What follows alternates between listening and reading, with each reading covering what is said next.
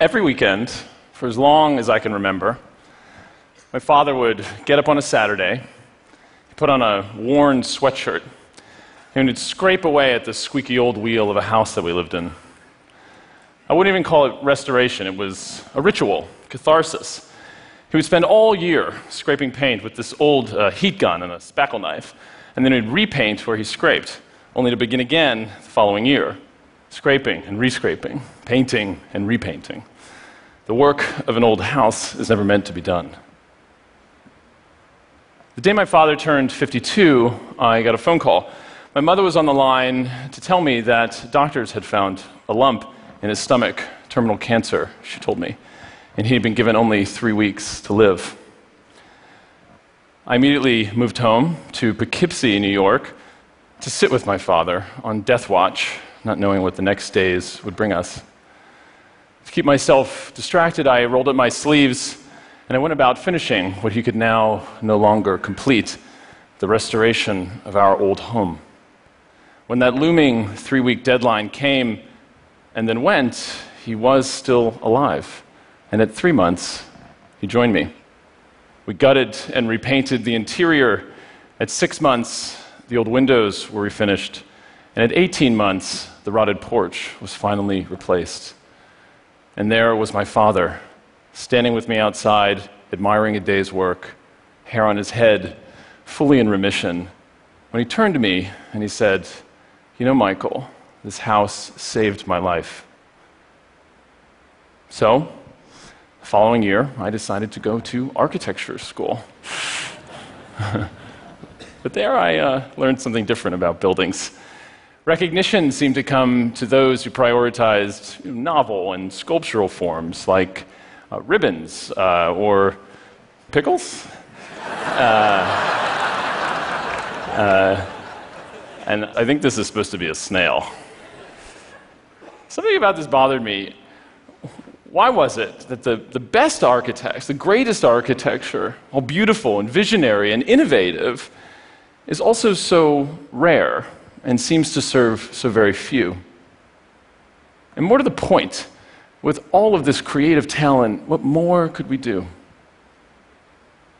Just as I was about to start my final exams, I decided to take a break from an all nighter and go to a lecture by Dr. Paul Farmer, a leading health activist for the global poor.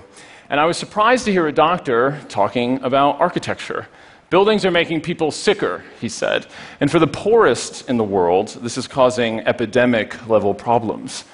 In this hospital in South Africa, patients that came in with, say, a broken leg to wait in this unventilated hallway walked out with a multi drug resistant strand of tuberculosis. Simple designs for infection control had not been thought about, and people had died because of it. Where are the architects? Paul said. If hospitals are making people sicker, where are the architects and designers to help us build and design hospitals that allow us to heal. That following summer, I was in the back of a Land Rover with a few classmates bumping over the mountainous hillside of Rwanda. For the next year, I'd be living in Butaro, in this old guest house, which was a jail after the genocide. And I was there to design and build a new type of hospital with Dr. Farmer and his team. If hallways are making patients sicker, what if we could design a hospital that flips the hallways on the outside and makes people walk in the exterior? If mechanical systems rarely work, what if we could design a hospital that could breathe through natural ventilation and meanwhile reduce its environmental footprint? And what about the patient's experience? Evidence shows that a simple view of nature can radically improve health outcomes. So, why couldn't we design a hospital where every patient had a window with a view? Simple Site specific designs can make a hospital that heals. Designing it is one thing, getting it built, we learned, is quite another. Uh, we worked with Bruce Nizeye, a brilliant engineer, and he thought about construction differently than I had been taught in school. When we had to excavate this enormous hilltop, and a bulldozer was expensive and hard to get to site, Bruce suggested doing it by hand, using a method in Rwanda called Ubudehe, which means community works for the community. hundreds of people came with shovels and hoes. And we excavated that hill in half the time and half the cost of that bulldozer. Instead of importing furniture, Bruce started a guild and he brought in master carpenters to train others in how to make furniture by hand. And on this job site, 15 years after the Rwandan genocide, Bruce insisted that we bring on labor from all backgrounds and that half of them be women. Bruce was using the process of building to heal, not just for those who were sick, but for the entire community as a whole.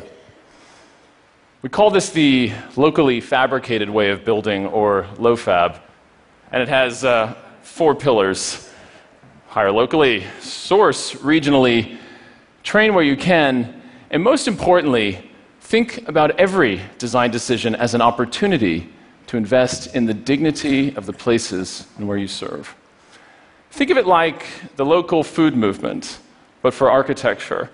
And we're convinced that this way of building can be replicated across the world and change the way that we talk about and evaluate architecture. Using the LOFAB way of building, even aesthetic decisions can be designed to impact people's lives. In Butaro, we chose to use a local volcanic stone found in abundance within the area, but often considered a nuisance by farmers and piled on the side of the road. We worked with these masons to cut these stones and form them into the walls of the hospital. And when they began on this corner and wrapped around the entire hospital, they were so good at putting these stones together, they asked us if they could take down the original wall and rebuild it. And you see what is possible. It's beautiful. And the beauty to me comes from the fact that I know that hands cut these stones. And they formed them into this thick wall made only in this place with rocks from this soil. When you go outside today and you look at your built world, ask not only what is the environmental footprint, an important question, but what if we also asked, what is the human handprint of those who made it. We started a new practice based around these questions, and we tested it around the world. Like in Haiti, where we asked if a new hospital could help end the epidemic of cholera. In this 100 bed hospital, we designed a simple strategy to clean contaminated medical waste before it enters the water table. And our partners at Le Centre GHESKIO are already saving lives because of it. Or in Malawi, we asked if a birthing center could radically reduce maternal and infant mortality. Malawi has one of the highest rates of maternal and infant death in the world. Using a simple strategy to be replicated nationally, we designed a birthing center that would attract women and their attendants to come to the hospital earlier and therefore have safer births. Or in the Congo, where we asked if an educational center could also be used to protect endangered wildlife. Poaching for ivory and bushmeat is leading to global epidemic, disease transfer, and war. In one of the hardest to reach places in the world, we used the mud and the dirt and the wood around us to construct a center that would show us ways to protect and conserve our rich biodiversity. Even here in the US, we were asked to rethink the largest university for the deaf and hard of hearing in the world. The deaf community, through sign language, shows us the power of visual communication. We designed a campus that would awaken the ways in which we as humans all communicate, both verbally and non verbally. And even in Poughkeepsie, my hometown, we thought about old industrial infrastructure. We wondered could we use arts and culture and design to revitalize this city and other Rust Belt cities across our nation and turn them into centers for innovation and growth. In each of these projects, we asked a simple question What more can architecture do? And by asking that question, we were forced to consider how we could create jobs, how we could source regionally, and how we could invest in the dignity of the communities in which we serve. I have learned that architecture can be a transformative engine for change. About a year ago, I read an article about a tireless and intrepid civil rights leader named Bryan Stevenson.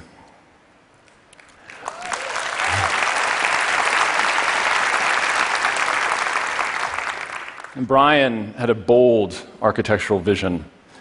He and his team had been documenting the over 4,000 lynchings of African Americans that had happened in the American South. And they had a plan to mark every county where these lynchings occurred and build a national memorial to the victims of lynching in Montgomery, Alabama.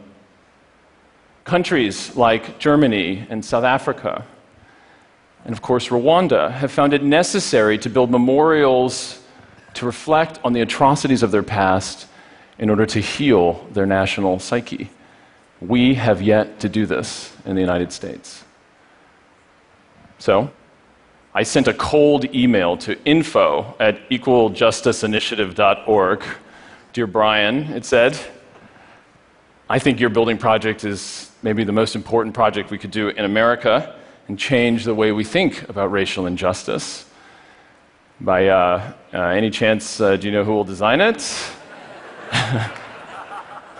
Surprisingly, shockingly, uh, Bryan got right back to me and invited me down to meet with his team and talk to them. Needless to say, I canceled all my meetings and I jumped on a plane to Montgomery, Alabama. And when I got there, Bryan and his team picked me up and we walked around the city. And they took the time to point out the many markers that have been placed all over the city to the history of the Confederacy and the very few that mark the history of slavery. And then he walked me to a hill, and it overlooked the whole city. And he pointed out the river and the train tracks where the largest domestic slave trading port in America had once prospered. And then to the Capitol Rotunda, where George Wallace had stood on its steps and proclaimed segregation forever. And then to the very hill below us. And he said, Here we will build a new memorial that will change the identity of this city and of this nation. Our two teams have worked together over the last year to design this memorial. The memorial will take us on a journey through a classical, almost familiar building type, like the Parthenon or the colonnade at the Vatican. But as we enter, the ground drops below us, and our perception shifts, where we realize that these columns evoke the lynchings which happened in the public square. And as we continue, we begin to understand the vast number of those who have yet to be put to rest, and their names will be engraved on the markers that hang above us. And just outside will be a field of identical columns. But these are temporary columns waiting in purgatory to be placed in the very counties of where these lynchings occurred. Over the next few years, this site will bear witness. As each of these markers is claimed and visibly placed in those counties, our nation will begin to heal from over a century of silence. And when we think about how it should be built, we were reminded of Ubudehe, the building process we learned about in Rwanda we wondered if we could fill those very columns with the soil from the sites of where these killings occurred. Bryan and his team have begun collecting that soil and preserving it in individual jars with family members, community leaders, and descendants. The act of collecting soil itself has led to a type of spiritual healing. It's an act of restorative justice as one EJI team member noted in the collection of soil from where Will McBride was lynched, if Will McBride left one drop of sweat, one drop of blood, one hair follicle, I pray that I dug it up and that his whole body would be at peace.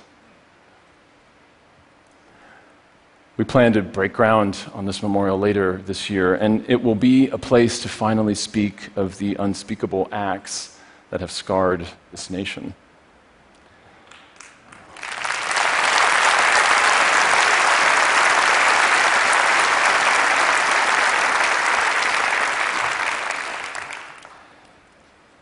When my father told me that day that this house, our house, had saved his life, what I didn't know was that he's referring to a much deeper relationship between architecture and ourselves.